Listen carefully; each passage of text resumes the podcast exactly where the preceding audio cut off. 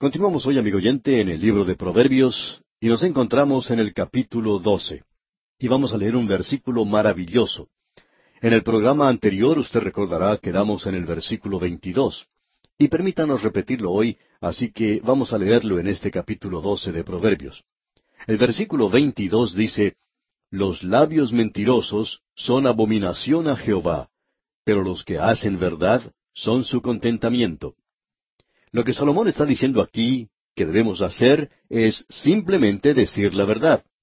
Un hijo de Dios, hay una cosa que debe caracterizar su vida, y esa es la de decir siempre la verdad.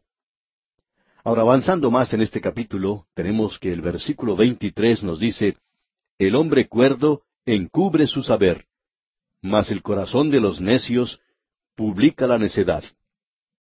El hombre que es prudente y cuerdo no dice cosas que puedan herir a otra persona. Usted quizás se ha encontrado en un grupo de personas cuando allí entre ellas se encontraba una persona necia, de esas que nunca cierran la boca y que en el grupo en que se encuentran dicen algo que refleja cierta característica de otra persona, y por lo general se trata de alguien que no está presente allí. De eso es que se nos habla aquí en este versículo.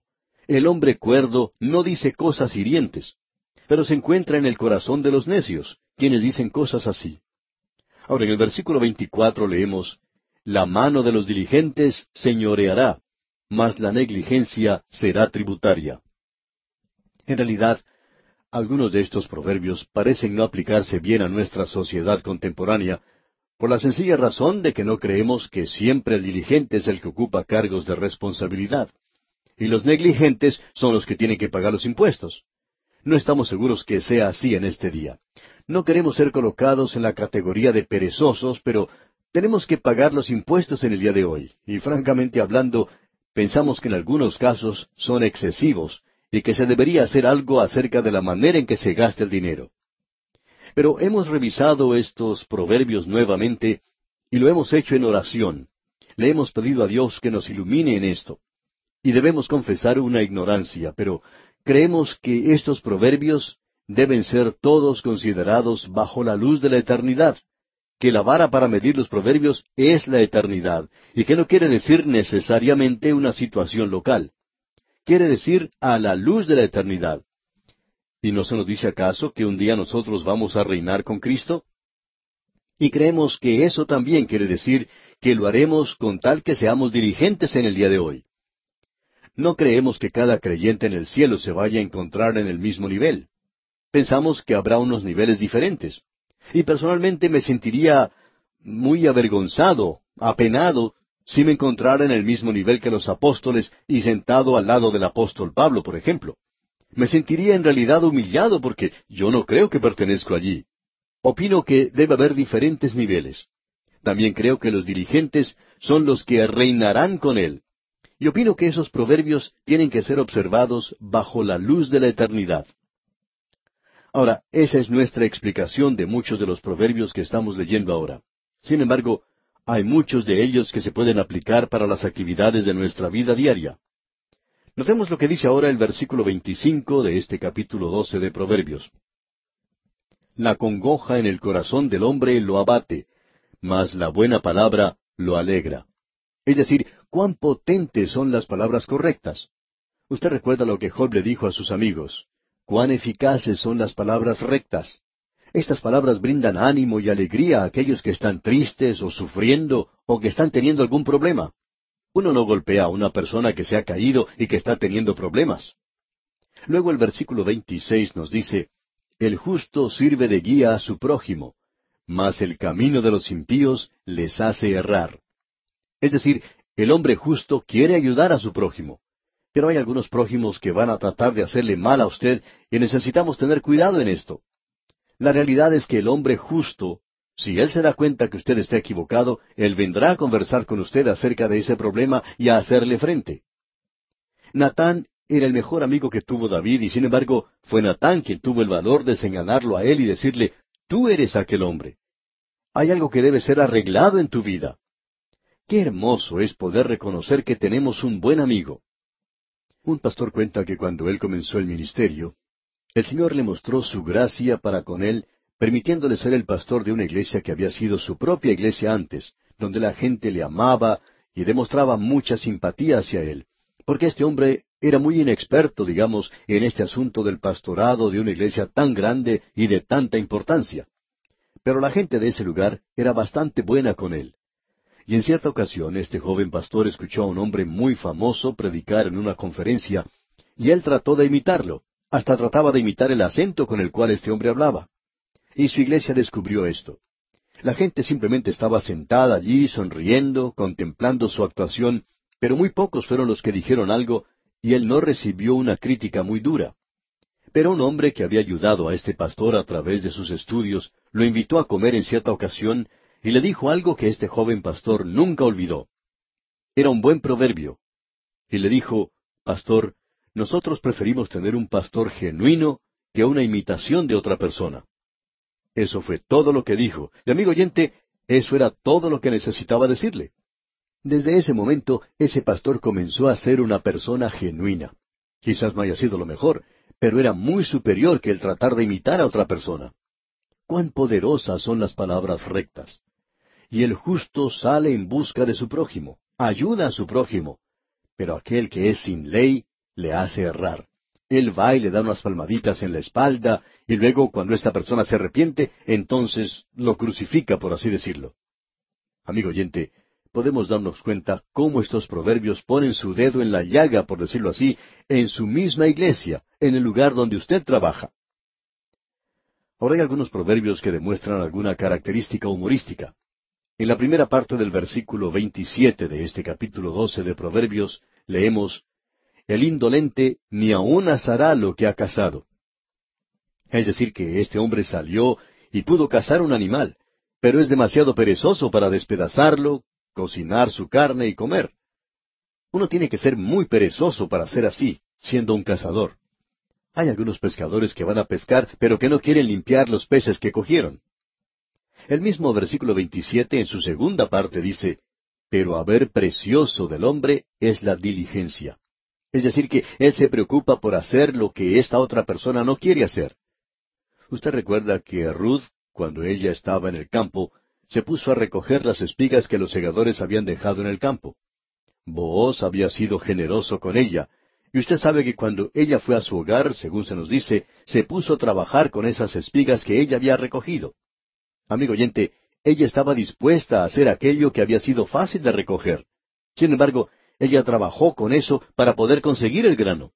Ella podía haber hecho otra cosa. Por ejemplo, lo podía haber llevado ante Noemí y decir, mira, mira lo que he hecho. Yo he conseguido esto para que tú puedas prepararlo para conseguir el grano. Pero ella no hizo eso. Ella nos revela aquí un gran espíritu en esa clase de vida. Aun si no tiene que lavar los platos de vez en cuando, eso no le va a hacer ningún daño. Continuemos ahora con el versículo 28 de este capítulo 12 de Proverbios. En el camino de la justicia está la vida, y en sus caminos no hay muerte. Qué cuadro más hermoso el que se presenta ante el Hijo de Dios. Ahora, la muerte física está ante nosotros si el Señor se demora, pero la vida eterna está más allá.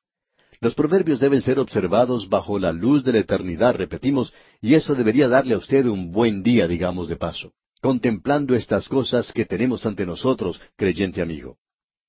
Y así llegamos ahora al capítulo trece de este libro de Proverbios, y aún nos encontramos en esta sección donde estamos aprendiendo de los grandes principios de la vida. Se nos presentan ellos aquí en este libro. Y la primera parte del versículo uno de este capítulo trece dice, El hijo sabio recibe el consejo del padre. Aun cuando Salomón no fue el hijo favorito de David, Salomón por lo menos escuchó lo que David tenía que decirle. Y él es un ejemplo de un hijo sabio que recibe el consejo del padre. Y continúa este pensamiento en la segunda parte del versículo trece, diciendo, mas el burlador no escucha las reprensiones. Y este hombre es Roboam, su propio hijo, quien no escuchó a su padre Salomón. Roboam es para nosotros un ejemplo del lado tenebroso o del lado negativo en muchos de estos proverbios. Pero hay algunos otros que podríamos encontrar. Veamos los versículos dos y tres de este capítulo trece. Del fruto de su boca el hombre comerá el bien, mas el alma de los prevaricadores hallará el mal. El que guarda su boca, guarda su alma, mas el que mucho abre sus labios, tendrá calamidad. En el día de hoy existe una clase de hablar que es verdaderamente chismosa e insensata, como ya hemos visto anteriormente. En esto podemos incluir aquellas cosas que aun en los círculos cristianos tienen doble sentido. Y cuando eso es así, y comienzan especialmente a tratar sobre el asunto del sexo en el día de hoy, debemos tener mucho cuidado. Hemos notado que hay muchas de estas personas que están estudiando algunos cursos sobre el sexo, y aun así, de vez en cuando uno se entera que un hogar se ha arruinado, que el esposo ha abandonado el hogar para irse a vivir con otra mujer y cosas por el estilo. Ese es el resultado de ese tipo de vida donde se dicen cosas con doble sentido. Y sobre esto se nos presenta una advertencia en este versículo y se le dice al joven que tenga cuidado con esto. Ahora en el versículo cuatro de este capítulo trece leemos El alma del perezoso desea y nada alcanza, mas el alma de los diligentes será prosperada. Usted recuerda que el apóstol Pablo lo puso en la relación exacta para los creyentes de Tesalónica. Había algunas almas que eran demasiado piadosas en ese lugar, que decían, estamos esperando la venida del Señor. Y dejaron de trabajar. Así es que Pablo dice, si un hombre no trabaja, tampoco debe comer. No lo alimentemos nosotros. Usted debe trabajar. Si usted realmente cree que el Señor viene, esto le hará a usted ser un buen trabajador. Ahora dice en los versículos cinco y seis del capítulo trece de Proverbios, El justo aborrece la palabra de mentira, mas el impío se hace odioso e infame. La justicia guarda al de perfecto camino, mas la impiedad trastornará al pecador. Esta es una verdad de las partes internas. Ese es el fondo de la justicia práctica.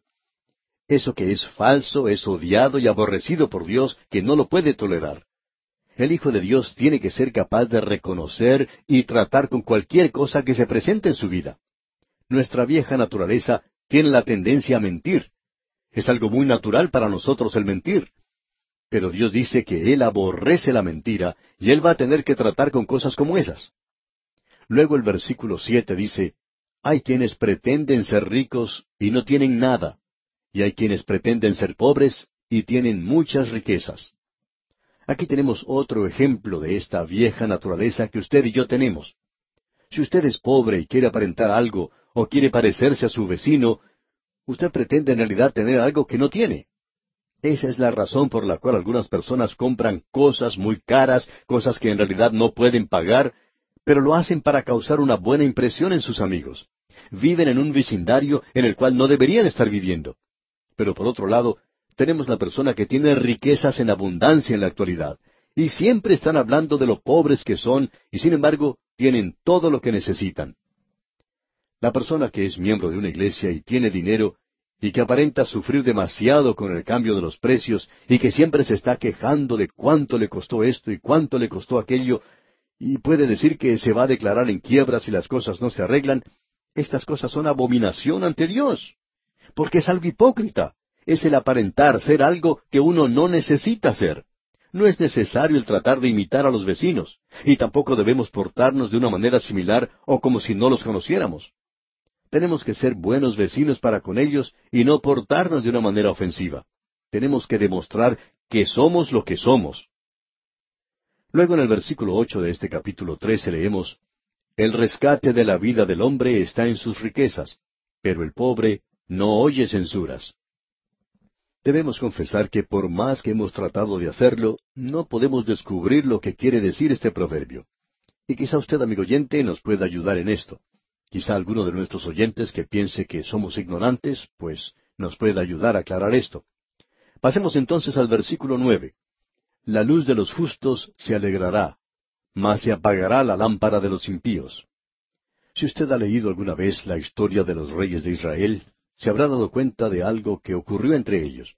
Hay un linaje o descendencia después de otro que llegaron a ser reyes en el reino del norte, y sus vidas terminaban de una manera repentina terminaban violentamente por asesinato.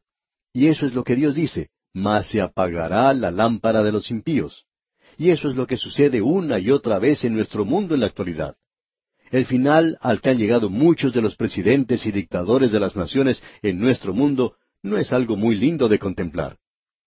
Luego el versículo diez de este capítulo trece de Proverbios dice Ciertamente la soberbia concebirá contienda, mas con los avisados está la sabiduría. Cuando usted encuentra la contienda en un grupo, en un vecindario, o en una iglesia, o aún en un grupo en la iglesia, la base de todo eso es el orgullo. Siempre es eso. Alguien ha dicho, hace falta dos personas para comenzar una contienda. Siempre. Luego en el versículo once leemos, Las riquezas de vanidad disminuirán, pero el que recoge con mano laboriosa las aumenta. Aquí tenemos otro de estos proverbios que debemos observar bajo la luz de la eternidad. Esa es la medida que uno tiene que utilizar en esto porque muchos hombres hoy aparentemente sabían que tenían parientes insensatos, hijos de hombres muy ricos, y es por eso que han dejado sus bienes en fideicomiso o ponen algunas trabas legales alrededor de sus posesiones para que sus descendientes no puedan obtenerlas, y lo único que pueden hacer es vivir del interés que proveen esas posesiones. En la actualidad hay hombres muy ricos que nunca han ganado un centavo en toda su vida. Estos nunca podrían llegar a mantenerse a sí mismos trabajando, y sin embargo son herederos de cuantiosas fortunas. Lo único es que no pueden apoderarse de todo eso. Si así lo hicieran, gastarían todo eso. Y podemos ver que este proverbio en realidad no daría resultado en una situación así. Tiene que ser observado a la luz de la eternidad. Ahora, ¿cuáles son las verdaderas riquezas? ¿Es el tener acciones? ¿Es acaso el tener valores? Bueno, una persona los va a perder algún día porque la muerte los tomó, se los quitó al dueño original. Nadie vino y se los robó. Él se fue y los dejó, y eso va a ocurrir con aquellos que poseen riquezas hoy. Ahora los versículos trece al quince dicen, El que menosprecia el precepto perecerá por ello, mas el que teme el mandamiento será recompensado. La ley del sabio es manantial de vida para apartarse de los lazos de la muerte. El buen entendimiento da gracia, mas el camino de los transgresores es duro. Nuevamente notamos que a través de todo esto tenemos el reconocimiento que Dios aborrece el orgullo. Él aborrece al que vive sin ley, él aborrece al hipócrita. Él no quiere tener nada que ver con esto que es parte de la naturaleza humana. Así es como obran nuestras viejas naturalezas. Dios no quiere tener nada que ver con lo que nosotros hacemos en la vieja naturaleza. Él acepta únicamente aquello que Él puede hacer a través de la nueva naturaleza. Hay una cosa que es segura. Él no va a llevar nuestra vieja naturaleza al cielo, y nosotros nos alegramos de librarnos de ella. Estas son cosas innatas en cada uno de nosotros, y Dios nos hace ver eso bien claro. Él dice allá en Isaías capítulo 66, versículo 2, Mi mano hizo todas estas cosas, y así todas estas cosas fueron, dice Jehová. Pero miraré a aquel que es pobre y humilde de espíritu, y que tiembla mi palabra. Así es como usted tiene que acercarse a Dios, amigo oyente, si quiere llegar a ser aceptado por Él, aceptado en Él. No puede acercarse a Él en su propio orgullo. Vamos a destacar ahora algunos versículos de este capítulo trece del libro de Proverbios. El versículo doce dice, La esperanza que se demora es tormento del corazón, pero árbol de vida es el deseo cumplido. La esperanza que se demora. Uno espera que algo suceda, pero no es así. Y esa es la razón por la cual nosotros deberíamos andar en la voluntad de Dios en nuestras vidas, porque esperamos grandes cosas que aún no se han realizado. Ahora el versículo quince dice, El buen entendimiento da gracia, mas el camino de los transgresores es duro. Eso es cierto, siempre es cierto. Uno no puede escapar de eso. Luego el versículo 17 dice, El mal mensajero acarrea desgracia, mas el mensajero fiel acarrea salud. Hay personas que llegan a ocupar puestos de mucha importancia en el gobierno y se enteran de secretos nacionales, aquellos secretos de gobierno que tienen mucha importancia para el país.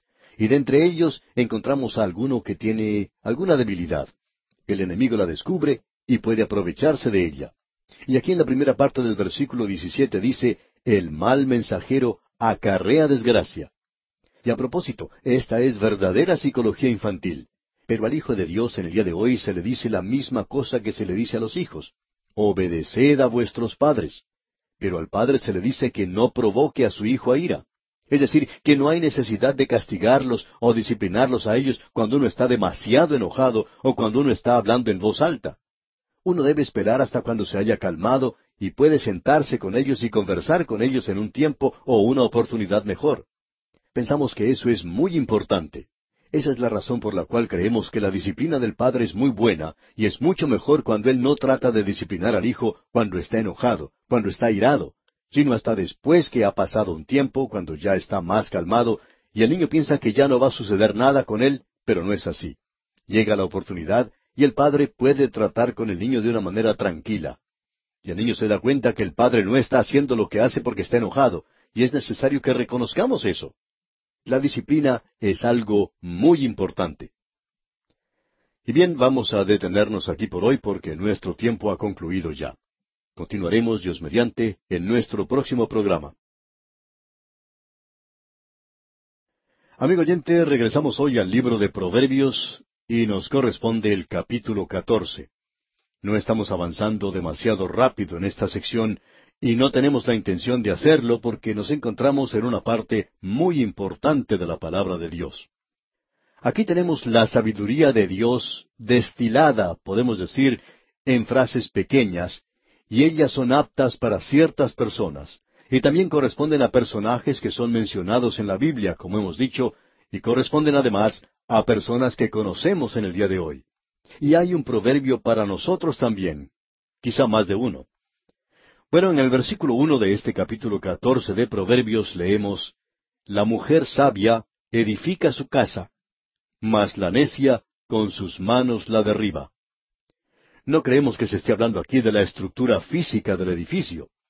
En la primera parte de este versículo leemos La mujer sabia edifica su casa. Podemos pensar acerca de varias mujeres mencionadas en la palabra de Dios. Creemos que Sara es un ejemplo se nos dice que ella y otras que fueron las esposas de los patriarcas edificaron la casa de Israel. También podríamos incluir aquí a la madre de Moisés, Jocabed. Usted recuerda que ella, aunque era una esclava en un país extranjero, tomó a este pequeño muchachito, lo cuidó de una manera tierna y finalmente llegó a ser su nodriza. Ella fue la que le enseñó a él acerca del Señor y de las tradiciones que habían sido pasadas verbalmente de uno a otro. Ella era una madre maravillosa. Ella edificó su casa, aun cuando no tenía un edificio físico en ese sentido. Luego en la segunda parte de este versículo se nos dice, Mas la necia con sus manos la derriba. Y hay varias mujeres, amigo oyente, mencionadas en las Escrituras, a las cuales esto describe correctamente. La casa que ellas edificaron fue destruida. Permítanos mencionar un ejemplo en particular que encontramos allá en el segundo libro de Crónicas, capítulo 22, versículos dos y tres. Y allí dice, Cuando Ocosías comenzó a reinar, era de cuarenta y dos años, y reinó un año en Jerusalén. El nombre de su madre fue Atalía, hija de Omri. También él anduvo en los caminos de la casa de Acab, pues su madre le aconsejaba que actuase impíamente. Y amigo oyente, la casa de Acab descendió a lugares muy bajos, y por cierto que este proverbio es una realidad en cuanto a ellos. Usted puede apreciar que estas son cosas que obran en la vida y que han obrado en la vida también. Existe demostraciones de esto. Usted puede analizar esto en el laboratorio de la vida. Y han obrado en la vida en el día de hoy alrededor nuestro. De eso estamos seguros, ya que podemos ver muchos ejemplos. Ahora, en el versículo dos de este capítulo catorce leemos el que camina en su rectitud teme a Jehová, mas el de caminos pervertidos lo menosprecia. Su andar va a revelar en realidad su relación con Dios. Eso es lo que se nos dice en las epístolas. En la primera epístola del apóstol Juan, capítulo dos, versículo seis, leemos, El que dice que permanece en él, debe andar como él anduvo. Es decir, que nosotros debemos andar aquí como anduvo el Señor Jesucristo, en obediencia al Padre. Usted recuerda a Samuel. Él presentó este asunto delante de Saúl cuando él le dijo, Ciertamente el obedecer es mejor que los sacrificios, y el prestar atención que la grosura de los carneros. El obedecer es lo importante, amigo oyente. Su religión es falsa si en ella no existe una realidad y un andar aquí en la tierra. Eso es lo importante. Ahora en el versículo tres nos dice, En la boca del necio está la vara de la soberbia, mas los labios de los sabios los guardarán. Esto es muy interesante. El necio por lo general se descubre a sí mismo por lo que dice. Usted lo único que tiene que hacer es escuchar lo suficiente de lo que esta persona tiene que decir y se dará cuenta. Y de paso, ¿no es este un buen cuadro de Goliat? Él habló demasiado, usted recordará, y creemos que él tuvo que lamentar eso. En el versículo cuatro tenemos algo muy destacado. Allí dice, Sin bueyes el granero está vacío, mas por la fuerza del buey hay abundancia de pan. Esto es para nosotros algo sorprendente. El buey es utilizado o presentado en las Sagradas Escrituras una y otra vez como un ejemplo para nosotros en el día de hoy. Y el buey era una bestia que se utilizaba para el sacrificio también, y nos habla del sacrificio que realizó Cristo. Y creemos que también se menciona algo del andar. El buey era una clase de siervo del hombre. El buey era ungido con el yugo. Y nuestro Señor Jesucristo dijo que Él también tenía un yugo.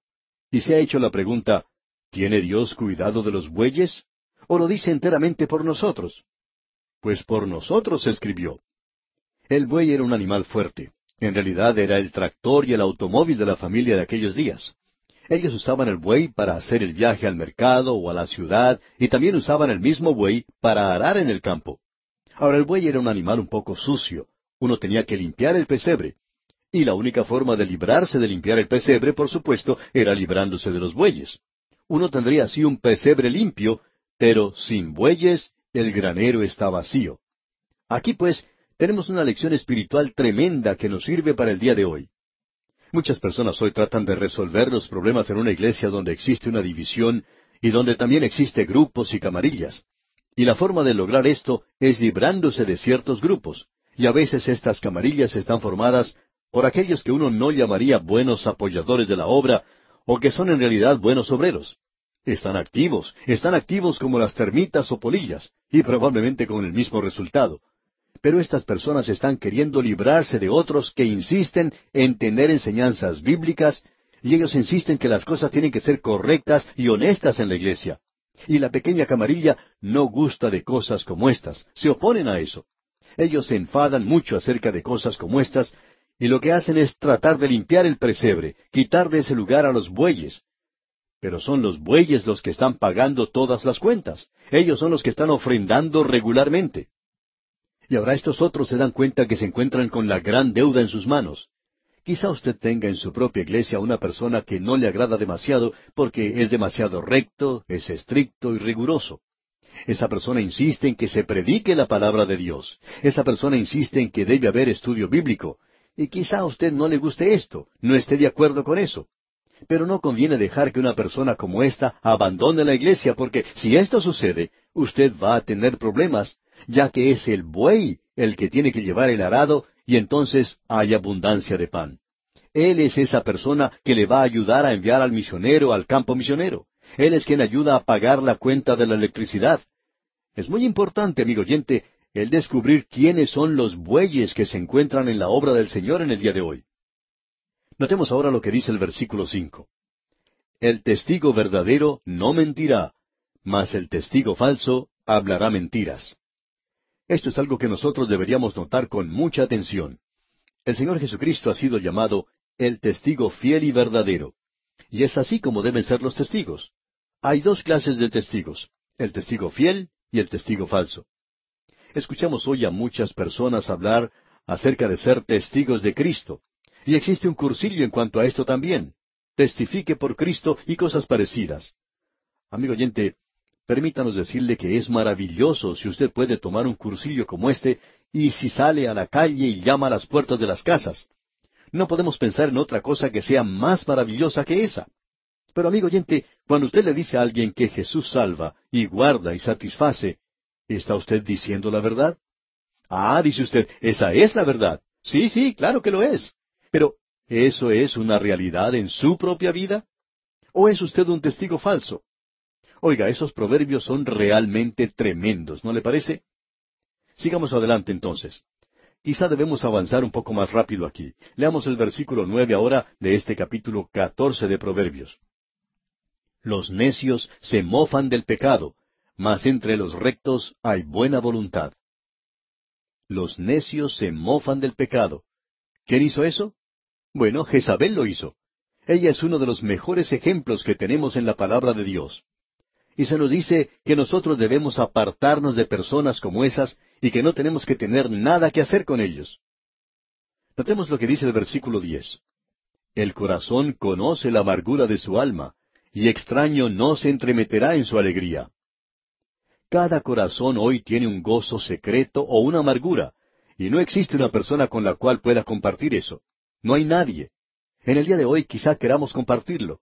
Quizá hay cosas en nuestras vidas que debemos guardar como nuestros propios secretos, aun cuando sea una experiencia espiritual muy real que nos haya ayudado mucho en nuestra relación con Dios. Hay algunas personas que quizá no aprecian esas cosas y quizá puedan ser secretos que uno debería guardarse para sí mismo y no compartirlos con los demás. ¿Ha tenido usted alguna vez una experiencia maravillosa y usted trató de contárselo a alguien, a alguno de sus seres amados? Alguien cuenta que cuando era joven en cierta ocasión escribió un poema y fue a leer el poema a algunos de sus parientes y les dijo, Miren, he escrito un poema y quiero leérselo. Y lo leyó y para él era algo muy gozoso. Pero dice que no les brindó ningún gozo a ellos. Ellos se ocuparon en otra cosa rápidamente, ni bien había comenzado a leer él su poema. Y eso provocó que él dejara de escribir poesías. Y quién sabe, dice él, eso quizá haya evitado que se hubiera desarrollado una carrera como poeta. Pero de cualquier forma, la actitud de ellos hizo que él no escribiera más. Y amigo oyente, hay algunas otras cosas que uno aprende en la vida que no puede compartir con los demás, y otras que sí las puede compartir. Ahora el versículo 12 dice, Hay camino que al hombre le parece derecho, pero su fin es camino de muerte. Este es un versículo que debería colocarse en los lugares donde se realizan cultos de religiones falsas en el día de hoy. Lo que estas personas dicen parece tan razonable ellos parecen tan buenos y atractivos. Alguien dijo en cierta ocasión, ¿por qué es que cierto culto sigue creciendo en la forma en que lo hace? Bueno, es sencillamente porque tiene cierto atractivo para la vieja naturaleza del hombre. Tiene atractivo para la carne. Simplemente le dice a uno que es bueno, que es dulce, y que si uno se acicala el cabello y cambia su camisa y, se mantiene limpio, que usted no tendrá ninguna clase de problemas porque es una persona tan buena y también tiene que seguir ciertas reglas y normas. Amigo oyente, hay camino que al hombre le parece derecho, pero sígase adelante y mire el final de ese camino. Pero su fin es camino de muerte, la separación eterna de Dios. Es muy importante encontrarse en el camino correcto. Veamos ahora lo que nos dice el versículo quince. El simple todo lo cree, mas el avisado mira bien sus pasos. De paso debemos decir que hay muchas personas que son muy ingenuas. Para el mundo hoy, el punto de vista común de un creyente es que esta es la persona que tiene un cociente muy bajo de inteligencia, que es una persona sencilla y que cree todo lo que se le dice. Ahora, un verdadero hijo de Dios, en el día de hoy, y existe solo una clase de hijo de Dios, y ellos son los verdaderos, no es sencillo en este sentido. No cree cada palabra que se le dice.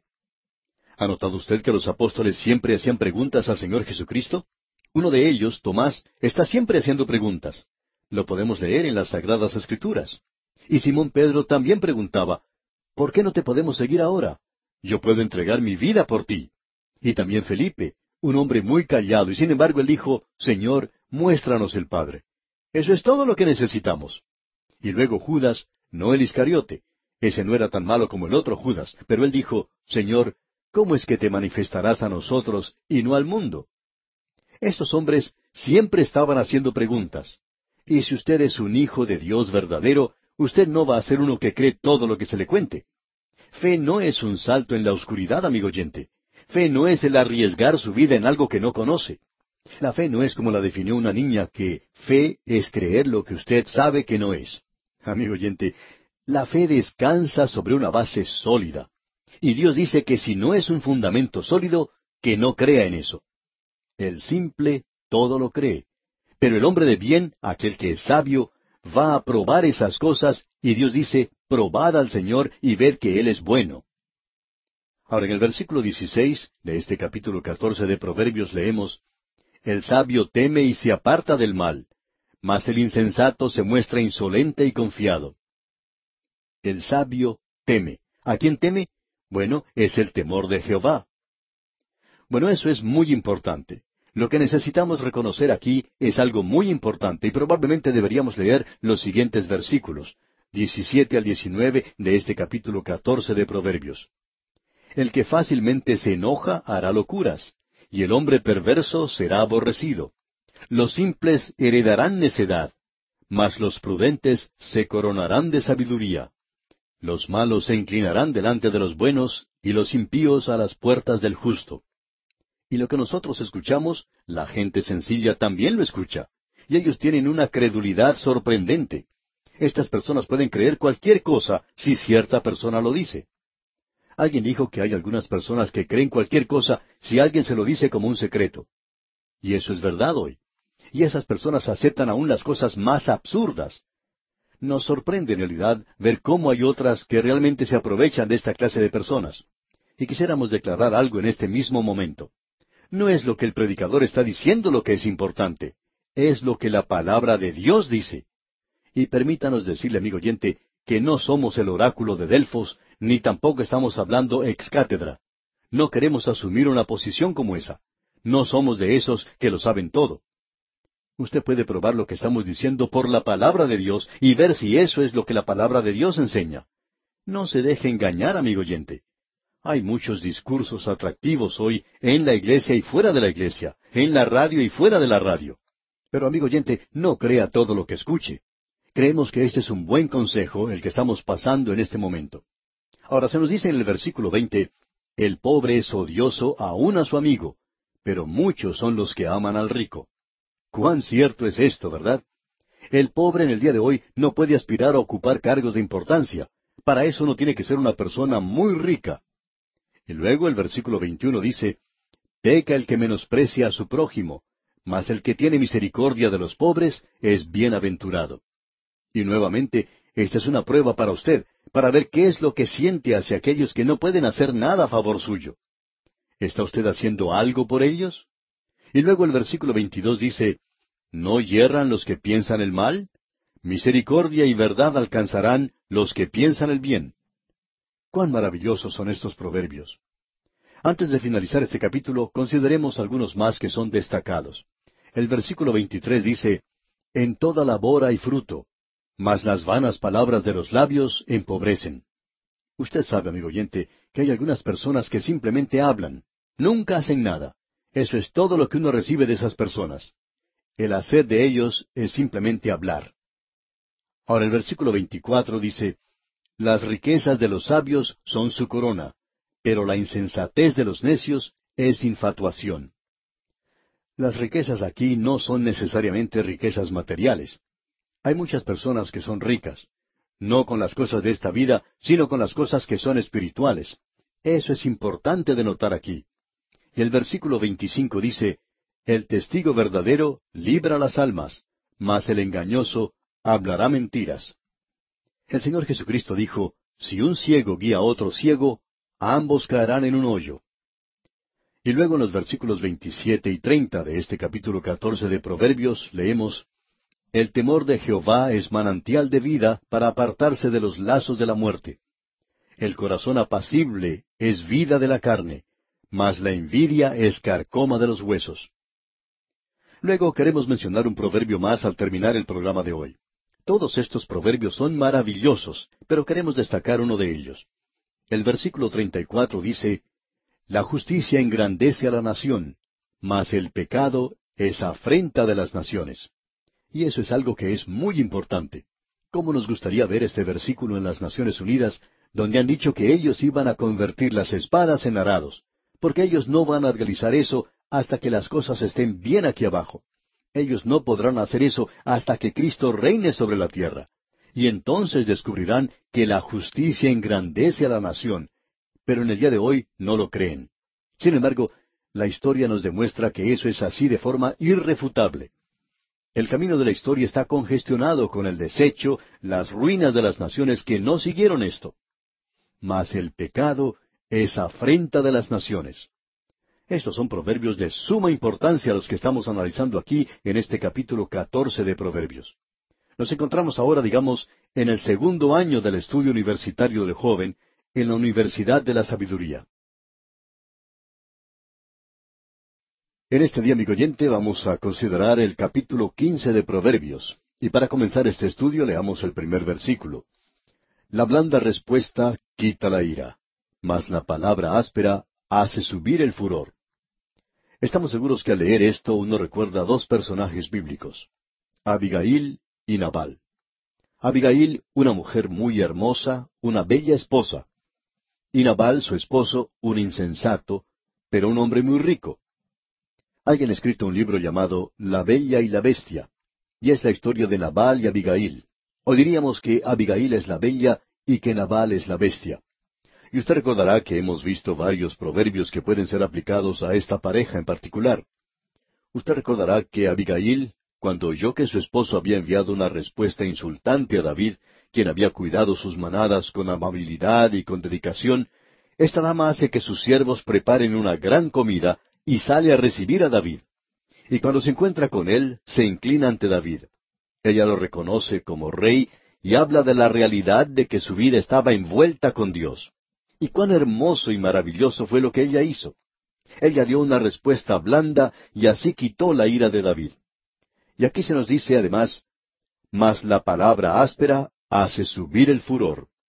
Y esto fue algo real en la vida de estas personas. Uno encuentra otras ilustraciones al leer a través de la palabra de Dios y uno puede encontrar que el Señor Jesucristo usa el lenguaje más duro y fuerte en la Escritura. Uno nota, por ejemplo, que una de las porciones más duras de la Biblia es aquella en la que Él denunció a los fariseos en el capítulo 23 de Mateo. Ahora, esto no quiere decir que no haya un momento en el cual hay que decir las cosas tal cual son, y Él ciertamente hizo eso. Pero notemos la gracia que Él demostró para aquellos que necesitaban de la gracia de Dios a esa pobre mujer que había sido descubierta en pecado, le dijo, Ni yo te condeno, y añadió, Vete y no peques más. ¿Qué cosa más benigna fue esa? Uno encuentra eso una y otra vez a través de toda la palabra de Dios, en el Antiguo y en el Nuevo Testamento. Uno encuentra que Él da una respuesta benigna, tierna. Pero luego hay oportunidades cuando es necesario ser fuertes. El versículo dos de este capítulo quince dice, La lengua de los sabios adornará la sabiduría, mas la boca de los necios hablará sandeces. Nuevamente nos encontramos aquí con la lengua. Y quisiéramos repetir algo que ya hemos dicho antes y que diremos nuevamente, y sé que lo vamos a volver a decir cuando consideremos la pequeña epístola de Santiago. Se dice mucho más acerca del abuso de la lengua en la Escritura que del abuso del alcohol. Con esto no queremos decir que estamos recomendando el emborracharse, por supuesto. Creemos que esa es una de las peores cosas que le puede ocurrir a cualquier país. No creemos que sean las drogas, sino que lo peor que le puede ocurrir a un país es que sus ciudadanos se dediquen a la bebida del alcohol. Porque en el día de hoy se señala con un dedo acusador a la persona que es adicta a las drogas, pero al alcohólico Ah, debemos considerarlo como una persona que está enferma y que necesita ayuda. Y por cierto que lo es.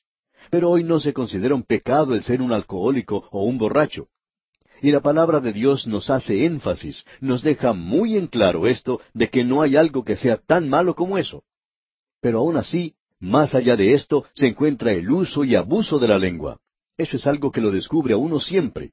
Demuestra quién es esa persona y explica mucho acerca de esa persona.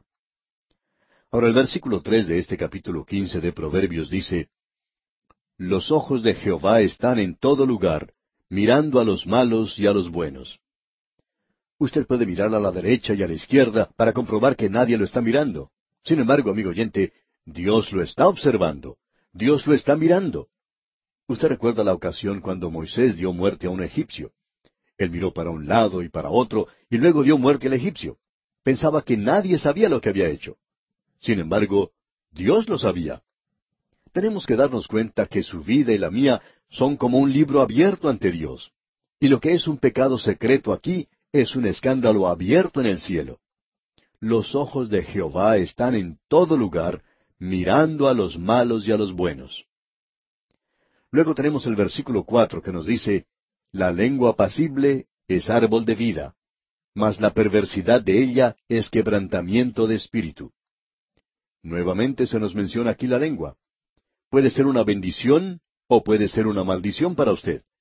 La lengua puede causarle a usted muchos problemas y también nos puede ayudar a salir de problemas.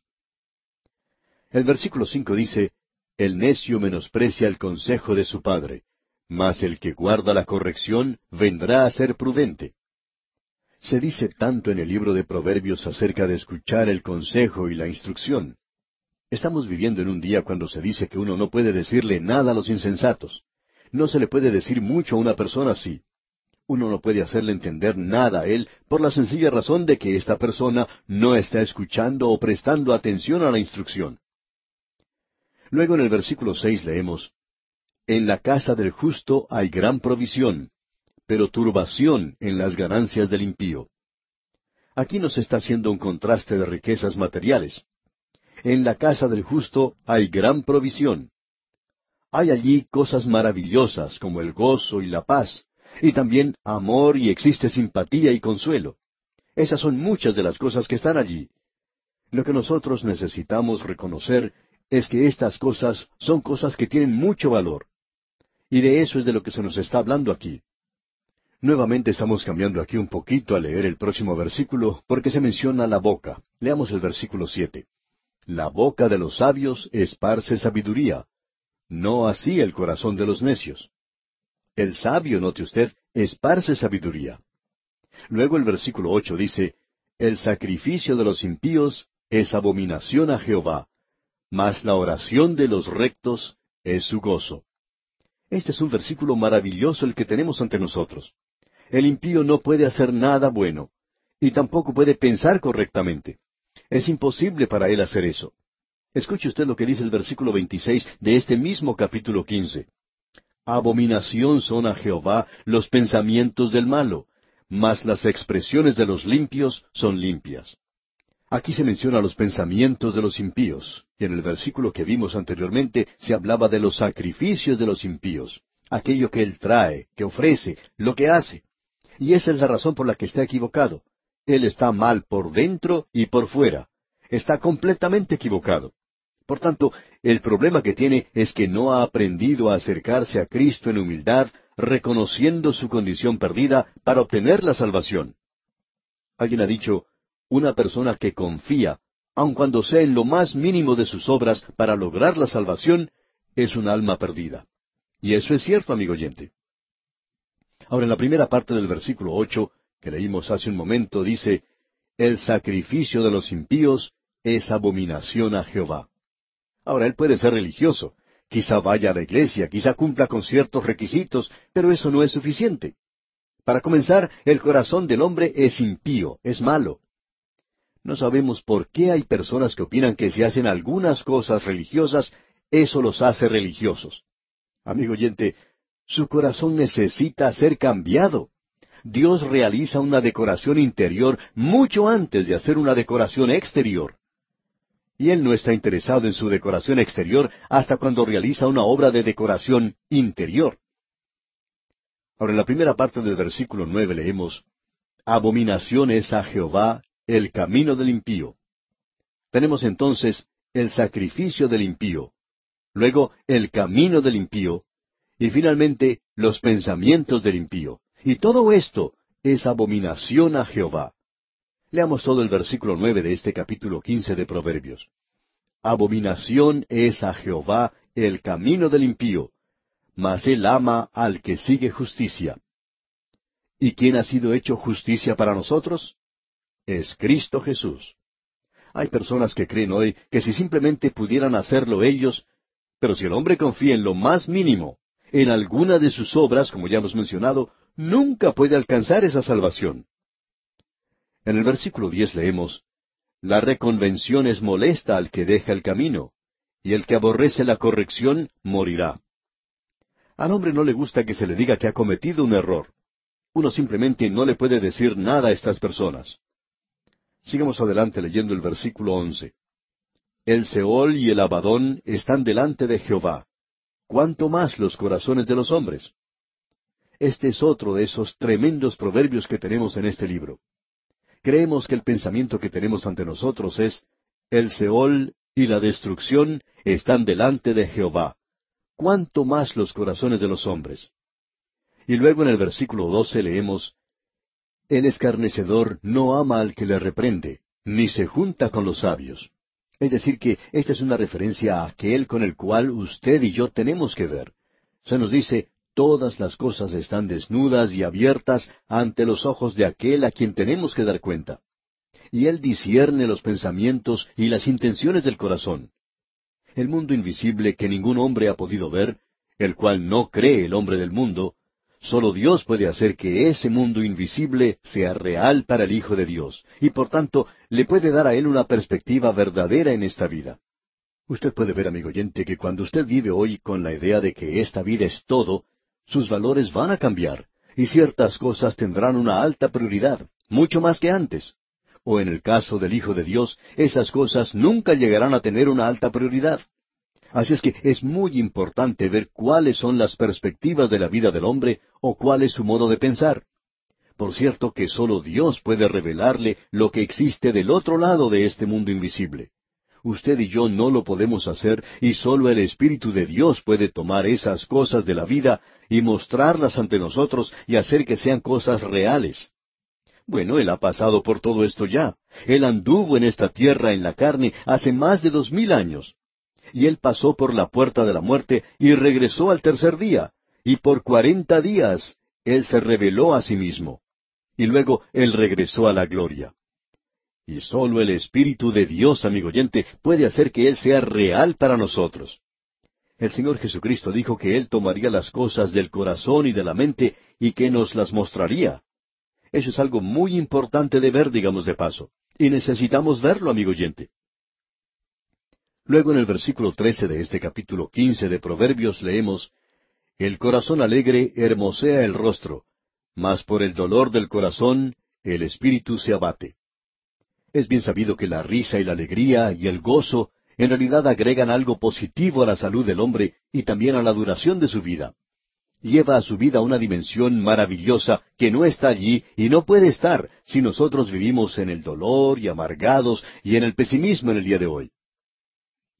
Avanzando algo más, el versículo catorce dice, El corazón entendido busca la sabiduría, mas la boca de los necios se alimenta de necedades. Estamos aún hablando acerca del corazón.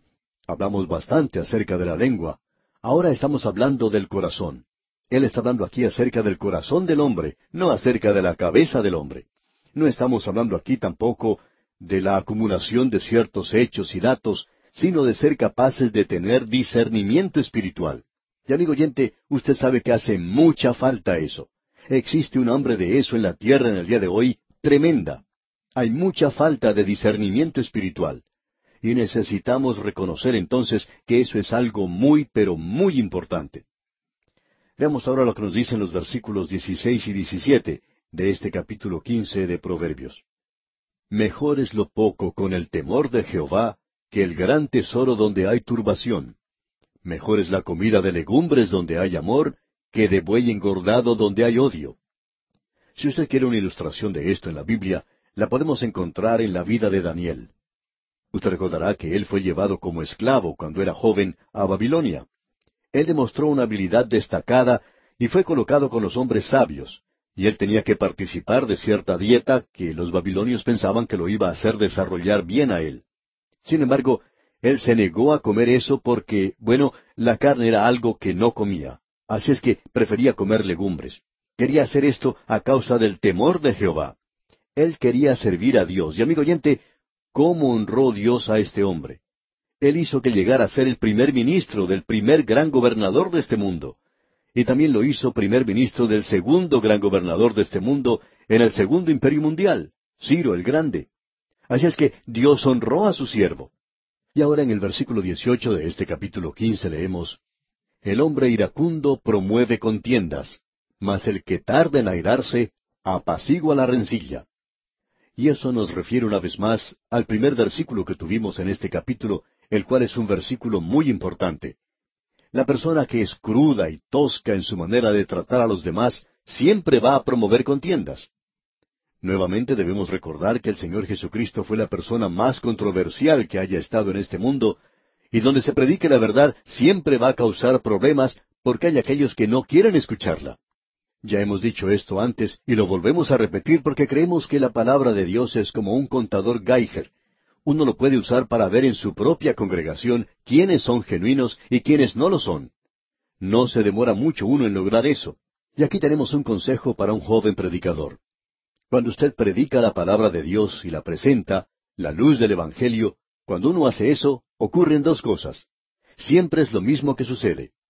En el campo, cuando uno sale a alimentar a los animales por la noche, uno utiliza una luz o una linterna. En el momento que uno abre la puerta del granero, se ilumina el interior. Puede ver que las ratas huyen para refugiarse en un lugar y las aves comienzan a cantar. Podemos darnos cuenta que la luz tiene dos resultados. Las ratas huyen buscando refugio. Y lo mismo ocurre cuando uno presenta la palabra de Dios y va a ver que tiene dos resultados. Pero necesitamos reconocer que no es necesario exagerar el hecho de que la cruz del Señor Jesucristo es una ofensa. No es necesario exagerar eso, simplemente predicarlo. Y creemos que es importante mantener en nuestra mente lo que se nos está diciendo aquí. Ahora el versículo veinte de este capítulo quince de Proverbios nos dice, El hijo sabio alegra al padre, mas el hombre necio menosprecia a su madre.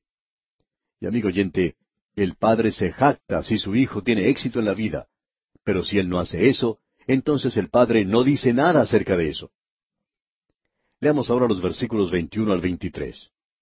La necedad es alegría al falto de entendimiento, mas el hombre entendido endereza sus pasos. Los pensamientos son frustrados donde no hay consejo, mas en la multitud de consejeros se afirman.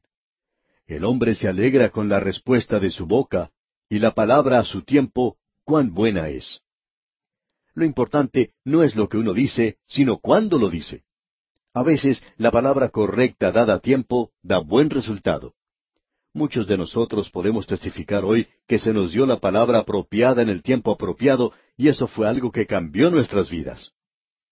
Y ahora el versículo 26 dice, Abominación son a Jehová los pensamientos del malo, mas las expresiones de los limpios son limpias. Ya hemos visto esto antes cuando consideramos los sacrificios de los impíos y los caminos y los pensamientos de los impíos que son abominación a Jehová. El impío tiene que volverse de sus malos caminos y tiene que volverse hacia Dios. Pasando ahora al versículo 29, leemos, Jehová está lejos de los impíos, pero Él oye la oración de los justos. Nos preguntamos si usted reconoce que en la palabra de Dios, lo dice el apóstol Pedro, que Él escucha la oración, eso es interesante, la oración de los justos. Pero Él cierra sus oídos a la oración del impío. Dios nos presenta eso con toda claridad, amigo oyente. Jehová está lejos de los impíos, pero Él oye la oración de los justos. Y el versículo treinta dice, La luz de los ojos alegra el corazón, y la buena nueva conforta los huesos. Una de las mejores maneras de perder peso es el de recibir malas noticias. Y el último versículo de este capítulo quince nos dice, El temor de Jehová es enseñanza de sabiduría, y a la honra precede la humildad. Nos tenemos que acercar con humildad para aprender las cosas de Dios. Un corazón altivo, lleno de orgullo, creyendo que es sabio en su propia opinión, no podrá aprender nada de estas cosas. Tenemos que inclinarnos ante Él. Esa es una lección muy importante que el hombre debe aprender. Bien, amigo oyente, vamos a detenernos aquí por hoy y Dios mediante, en nuestro próximo programa, comenzaremos a estudiar el capítulo 16 de Proverbios. Léalo como recomendamos siempre antes de llegar al próximo estudio para que pueda prepararse para nuestro próximo estudio. Continuamos hoy, amigo oyente, en el libro de Proverbios y nos encontramos en el capítulo 12. Y vamos a leer un versículo maravilloso. En el programa anterior usted recordará que damos en el versículo 22. Y permítanos repetirlo hoy, así que vamos a leerlo en este capítulo 12 de Proverbios. El versículo 22 dice, Los labios mentirosos son abominación a Jehová, pero los que hacen verdad son su contentamiento. Lo que Salomón está diciendo aquí que debemos hacer es simplemente decir la verdad. Un hijo de Dios, hay una cosa que debe caracterizar su vida, y esa es la de decir siempre la verdad. Ahora, avanzando más en este capítulo, tenemos que el versículo 23 nos dice, El hombre cuerdo encubre su saber, mas el corazón de los necios publica la necedad. El hombre que es prudente y cuerdo no dice cosas que puedan herir a otra persona. Usted quizás se ha encontrado en un grupo de personas cuando allí entre ellas se encontraba una persona necia, de esas que nunca cierran la boca y que en el grupo en que se encuentran dicen algo que refleja cierta característica de otra persona, y por lo general se trata de alguien que no está presente allí. De eso es que se nos habla aquí en este versículo. El hombre cuerdo no dice cosas hirientes, pero se encuentra en el corazón de los necios, quienes dicen cosas así. Ahora en el versículo 24 leemos, La mano de los diligentes señoreará, mas la negligencia será tributaria. En realidad, algunos de estos proverbios parecen no aplicarse bien a nuestra sociedad contemporánea, por la sencilla razón de que no creemos que siempre el diligente es el que ocupa cargos de responsabilidad, y los negligentes son los que tienen que pagar los impuestos. No estamos seguros que sea así en este día. No queremos ser colocados en la categoría de perezosos, pero tenemos que pagar los impuestos en el día de hoy, y francamente hablando, pensamos que en algunos casos son excesivos, y que se debería hacer algo acerca de la manera en que se gasta el dinero. Pero hemos revisado estos proverbios nuevamente y lo hemos hecho en oración. Le hemos pedido a Dios que nos ilumine en esto. Y debemos confesar una ignorancia, pero creemos que estos proverbios deben ser todos considerados bajo la luz de la eternidad, que la vara para medir los proverbios es la eternidad, y que no quiere decir necesariamente una situación local quiere decir a la luz de la eternidad. ¿Y no se nos dice acaso que un día nosotros vamos a reinar con Cristo? Y creemos que eso también quiere decir que lo haremos con tal que seamos dirigentes en el día de hoy. No creemos que cada creyente en el cielo se vaya a encontrar en el mismo nivel. Pensamos que habrá unos niveles diferentes. Y personalmente me sentiría muy avergonzado, apenado, si me encontrara en el mismo nivel que los apóstoles y sentado al lado del apóstol Pablo, por ejemplo. Me sentiría en realidad humillado porque yo no creo que pertenezco allí. Opino que debe haber diferentes niveles. También creo que los dirigentes son los que reinarán con él. Y opino que esos proverbios tienen que ser observados bajo la luz de la eternidad. Ahora, esa es nuestra explicación de muchos de los proverbios que estamos leyendo ahora. Sin embargo, hay muchos de ellos que se pueden aplicar para las actividades de nuestra vida diaria. Notemos lo que dice ahora el versículo 25 de este capítulo 12 de Proverbios. La congoja en el corazón del hombre lo abate, mas la buena palabra lo alegra. Es decir, cuán potentes son las palabras correctas. Usted recuerda lo que Job le dijo a sus amigos. Cuán eficaces son las palabras rectas. Estas palabras brindan ánimo y alegría a aquellos que están tristes o sufriendo o que están teniendo algún problema. Uno no golpea a una persona que se ha caído y que está teniendo problemas. Luego el versículo 26 nos dice, El justo sirve de guía a su prójimo, mas el camino de los impíos les hace errar. Es decir, el hombre justo quiere ayudar a su prójimo. Pero hay algunos prójimos que van a tratar de hacerle mal a usted y necesitamos tener cuidado en esto. La realidad es que el hombre justo, si él se da cuenta que usted está equivocado, él vendrá a conversar con usted acerca de ese problema y a hacerle frente. Natán era el mejor amigo que tuvo David y sin embargo fue Natán quien tuvo el valor de señalarlo a él y decirle, tú eres aquel hombre. Hay algo que debe ser arreglado en tu vida. Qué hermoso es poder reconocer que tenemos un buen amigo. Un pastor cuenta que cuando él comenzó el ministerio, el Señor le mostró su gracia para con él, permitiéndole ser el pastor de una iglesia que había sido su propia iglesia antes, donde la gente le amaba y demostraba mucha simpatía hacia él, porque este hombre era muy inexperto, digamos, en este asunto del pastorado de una iglesia tan grande y de tanta importancia. Pero la gente de ese lugar era bastante buena con él. Y en cierta ocasión este joven pastor escuchó a un hombre muy famoso predicar en una conferencia, y él trató de imitarlo. Hasta trataba de imitar el acento con el cual este hombre hablaba. Y su iglesia descubrió esto. La gente simplemente estaba sentada allí, sonriendo, contemplando su actuación, pero muy pocos fueron los que dijeron algo, y él no recibió una crítica muy dura. Pero un hombre que había ayudado a este pastor a través de sus estudios lo invitó a comer en cierta ocasión y le dijo algo que este joven pastor nunca olvidó. Era un buen proverbio. Y le dijo, Pastor, nosotros preferimos tener un pastor genuino que una imitación de otra persona. Eso fue todo lo que dijo. Y amigo oyente, eso era todo lo que necesitaba decirle. Desde ese momento, ese pastor comenzó a ser una persona genuina. Quizás no haya sido lo mejor, pero era muy superior que el tratar de imitar a otra persona. Cuán poderosas son las palabras rectas. Y el justo sale en busca de su prójimo, ayuda a su prójimo, pero aquel que es sin ley le hace errar. Él va y le da unas palmaditas en la espalda, y luego cuando esta persona se arrepiente, entonces lo crucifica, por así decirlo. Amigo oyente, podemos darnos cuenta cómo estos proverbios ponen su dedo en la llaga, por decirlo así, en su misma iglesia, en el lugar donde usted trabaja. Ahora hay algunos proverbios que demuestran alguna característica humorística. En la primera parte del versículo 27 de este capítulo 12 de Proverbios leemos, El indolente ni aun asará lo que ha cazado.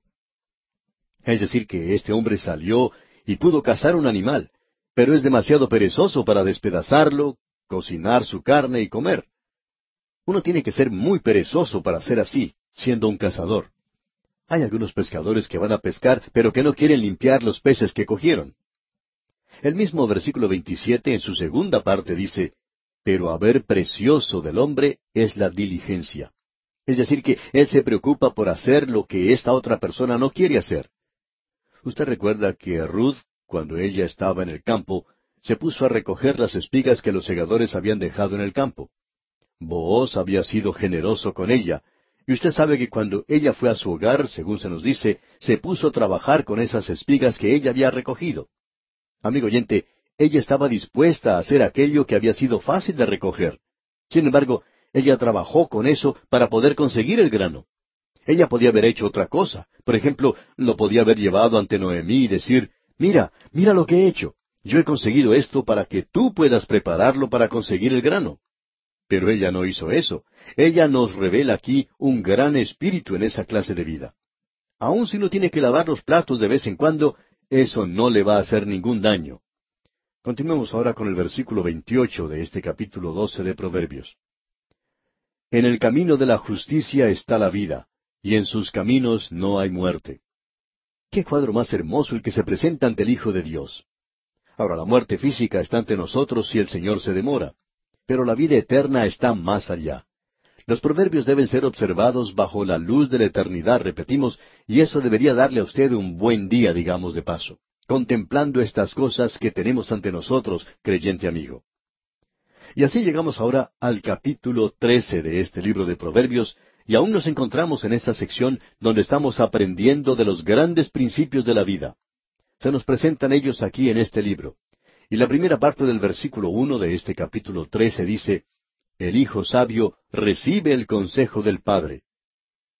Aun cuando Salomón no fue el hijo favorito de David, Salomón por lo menos escuchó lo que David tenía que decirle. Y él es un ejemplo de un hijo sabio que recibe el consejo del padre. Y continúa este pensamiento en la segunda parte del versículo trece, diciendo, Mas el burlador no escucha las reprensiones.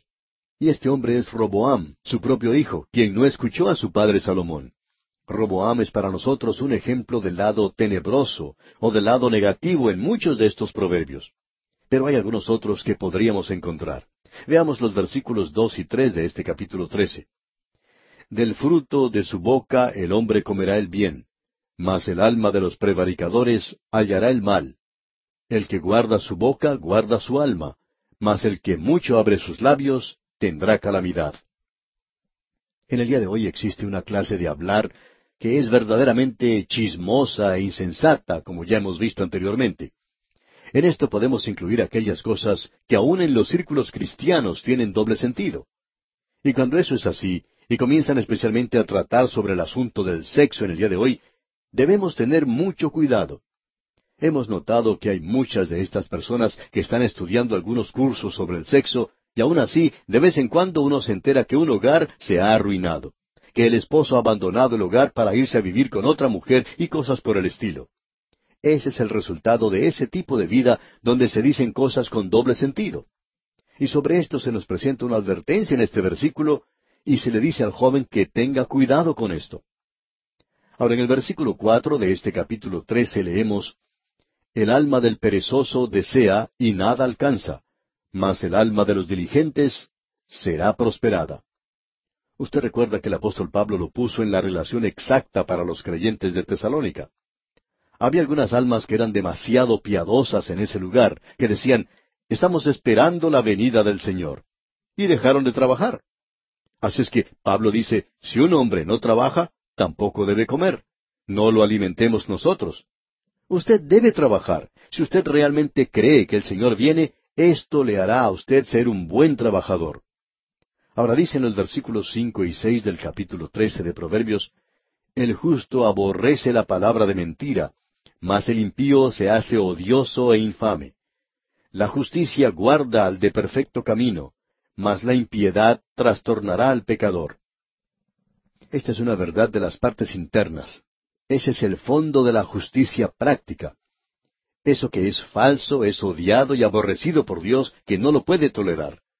El Hijo de Dios tiene que ser capaz de reconocer y tratar con cualquier cosa que se presente en su vida. Nuestra vieja naturaleza tiene la tendencia a mentir. Es algo muy natural para nosotros el mentir. Pero Dios dice que Él aborrece la mentira y Él va a tener que tratar con cosas como esas. Luego el versículo siete dice, Hay quienes pretenden ser ricos y no tienen nada, y hay quienes pretenden ser pobres y tienen muchas riquezas. Aquí tenemos otro ejemplo de esta vieja naturaleza que usted y yo tenemos. Si usted es pobre y quiere aparentar algo, o quiere parecerse a su vecino, usted pretende en realidad tener algo que no tiene. Esa es la razón por la cual algunas personas compran cosas muy caras, cosas que en realidad no pueden pagar, pero lo hacen para causar una buena impresión en sus amigos. Viven en un vecindario en el cual no deberían estar viviendo. Pero por otro lado, tenemos la persona que tiene riquezas en abundancia en la actualidad, y siempre están hablando de lo pobres que son, y sin embargo tienen todo lo que necesitan. La persona que es miembro de una iglesia y tiene dinero, y que aparenta sufrir demasiado con el cambio de los precios, y que siempre se está quejando de cuánto le costó esto y cuánto le costó aquello, y puede decir que se va a declarar en quiebra si las cosas no se arreglan, estas cosas son abominación ante Dios, porque es algo hipócrita, es el aparentar ser algo que uno no necesita ser. No es necesario el tratar de imitar a los vecinos, y tampoco debemos portarnos de una manera similar o como si no los conociéramos. Tenemos que ser buenos vecinos para con ellos y no portarnos de una manera ofensiva. Tenemos que demostrar que somos lo que somos. Luego en el versículo ocho de este capítulo trece leemos El rescate de la vida del hombre está en sus riquezas, pero el pobre no oye censuras. Debemos confesar que por más que hemos tratado de hacerlo, no podemos descubrir lo que quiere decir este proverbio. Y quizá usted, amigo oyente, nos pueda ayudar en esto. Quizá alguno de nuestros oyentes que piense que somos ignorantes, pues nos pueda ayudar a aclarar esto. Pasemos entonces al versículo nueve. La luz de los justos se alegrará, mas se apagará la lámpara de los impíos. Si usted ha leído alguna vez la historia de los reyes de Israel, se habrá dado cuenta de algo que ocurrió entre ellos. Hay un linaje o descendencia después de otro que llegaron a ser reyes en el reino del norte, y sus vidas terminaban de una manera repentina, terminaban violentamente por asesinato. Y eso es lo que Dios dice, mas se apagará la lámpara de los impíos. Y eso es lo que sucede una y otra vez en nuestro mundo en la actualidad. El final al que han llegado muchos de los presidentes y dictadores de las naciones en nuestro mundo no es algo muy lindo de contemplar. Luego el versículo diez de este capítulo trece de Proverbios dice Ciertamente la soberbia concebirá contienda, mas con los avisados está la sabiduría. Cuando usted encuentra la contienda en un grupo, en un vecindario, o en una iglesia, o aún en un grupo en la iglesia, la base de todo eso es el orgullo. Siempre es eso. Alguien ha dicho, hace falta dos personas para comenzar una contienda. Siempre. Luego en el versículo once leemos, Las riquezas de vanidad disminuirán, pero el que recoge con mano laboriosa las aumenta. Aquí tenemos otro de estos proverbios que debemos observar bajo la luz de la eternidad. Esa es la medida que uno tiene que utilizar en esto porque muchos hombres hoy aparentemente sabían que tenían parientes insensatos, hijos de hombres muy ricos, y es por eso que han dejado sus bienes en fideicomiso o ponen algunas trabas legales alrededor de sus posesiones para que sus descendientes no puedan obtenerlas, y lo único que pueden hacer es vivir del interés que proveen esas posesiones. En la actualidad Hay hombres muy ricos que nunca han ganado un centavo en toda su vida. Estos nunca podrían llegar a mantenerse a sí mismos trabajando, y sin embargo son herederos de cuantiosas fortunas. Lo único es que no pueden apoderarse de todo eso. Si así lo hicieran, gastarían todo eso. Y podemos ver que este proverbio en realidad no daría resultado en una situación así. Tiene que ser observado a la luz de la eternidad. Ahora, ¿cuáles son las verdaderas riquezas? ¿Es el tener acciones? ¿Es acaso el tener valores? Bueno, una persona los va a perder algún día porque la muerte los tomó, se los quitó al dueño original. Nadie vino y se los robó. Él se fue y los dejó, y eso va a ocurrir con aquellos que poseen riquezas hoy. Ahora los versículos trece al quince dicen, El que menosprecia el precepto perecerá por ello, mas el que teme el mandamiento será recompensado. La ley del sabio es manantial de vida para apartarse de los lazos de la muerte. El buen entendimiento da gracia, mas el camino de los transgresores es duro. Nuevamente notamos que a través de todo esto tenemos el reconocimiento que Dios aborrece el orgullo. Él aborrece al que vive sin ley, Él aborrece al hipócrita. Él no quiere tener nada que ver con esto que es parte de la naturaleza humana. Así es como obran nuestras viejas naturalezas. Dios no quiere tener nada que ver con lo que nosotros hacemos en la vieja naturaleza. Él acepta únicamente aquello que Él puede hacer a través de la nueva naturaleza. Hay una cosa que es segura. Él no va a llevar nuestra vieja naturaleza al cielo, y nosotros nos alegramos de librarnos de ella. Estas son cosas innatas en cada uno de nosotros, y Dios nos hace ver eso bien claro. Él dice allá en Isaías capítulo 66, versículo 2, Mi mano hizo todas estas cosas, y así todas estas cosas fueron, dice Jehová. Pero miraré a aquel que es pobre y humilde de espíritu, y que tiembla mi palabra. Así es como usted tiene que acercarse a Dios, amigo oyente, si quiere llegar a ser aceptado por Él, aceptado en Él. No puede acercarse a Él en su propio orgullo. Vamos a destacar ahora algunos versículos de este capítulo trece del libro de Proverbios. El versículo doce dice, La esperanza que se demora es tormento del corazón, pero árbol de vida es el deseo cumplido. La esperanza que se demora. Uno espera que algo suceda, pero no es así. Y esa es la razón por la cual nosotros deberíamos andar en la voluntad de Dios en nuestras vidas, porque esperamos grandes cosas que aún no se han realizado. Ahora el versículo quince dice, El buen entendimiento da gracia, mas el camino de los transgresores es duro. Eso es cierto, siempre es cierto. Uno no puede escapar de eso. Luego el versículo 17 dice, El mal mensajero acarrea desgracia, mas el mensajero fiel acarrea salud. Hay personas que llegan a ocupar puestos de mucha importancia en el gobierno y se enteran de secretos nacionales, aquellos secretos de gobierno que tienen mucha importancia para el país. Y de entre ellos encontramos a alguno que tiene alguna debilidad. El enemigo la descubre y puede aprovecharse de ella. Y aquí en la primera parte del versículo 17 dice, el mal mensajero acarrea desgracia. Y a propósito, esta es verdadera psicología infantil. Pero al Hijo de Dios en el día de hoy se le dice la misma cosa que se le dice a los hijos. Obedeced a vuestros padres. Pero al padre se le dice que no provoque a su hijo a ira. Es decir, que no hay necesidad de castigarlos o disciplinarlos a ellos cuando uno está demasiado enojado o cuando uno está hablando en voz alta. Uno debe esperar hasta cuando se haya calmado y puede sentarse con ellos y conversar con ellos en un tiempo o una oportunidad mejor. Pensamos que eso es muy importante. Esa es la razón por la cual creemos que la disciplina del padre es muy buena y es mucho mejor cuando él no trata de disciplinar al hijo cuando está enojado, cuando está irado, sino hasta después que ha pasado un tiempo, cuando ya está más calmado, y el niño piensa que ya no va a suceder nada con él, pero no es así. Llega la oportunidad y el padre puede tratar con el niño de una manera tranquila. Y el niño se da cuenta que el padre no está haciendo lo que hace porque está enojado, y es necesario que reconozcamos eso. La disciplina es algo muy importante. Y bien, vamos a detenernos aquí por hoy porque nuestro tiempo ha concluido ya. Continuaremos, Dios mediante, en nuestro próximo programa.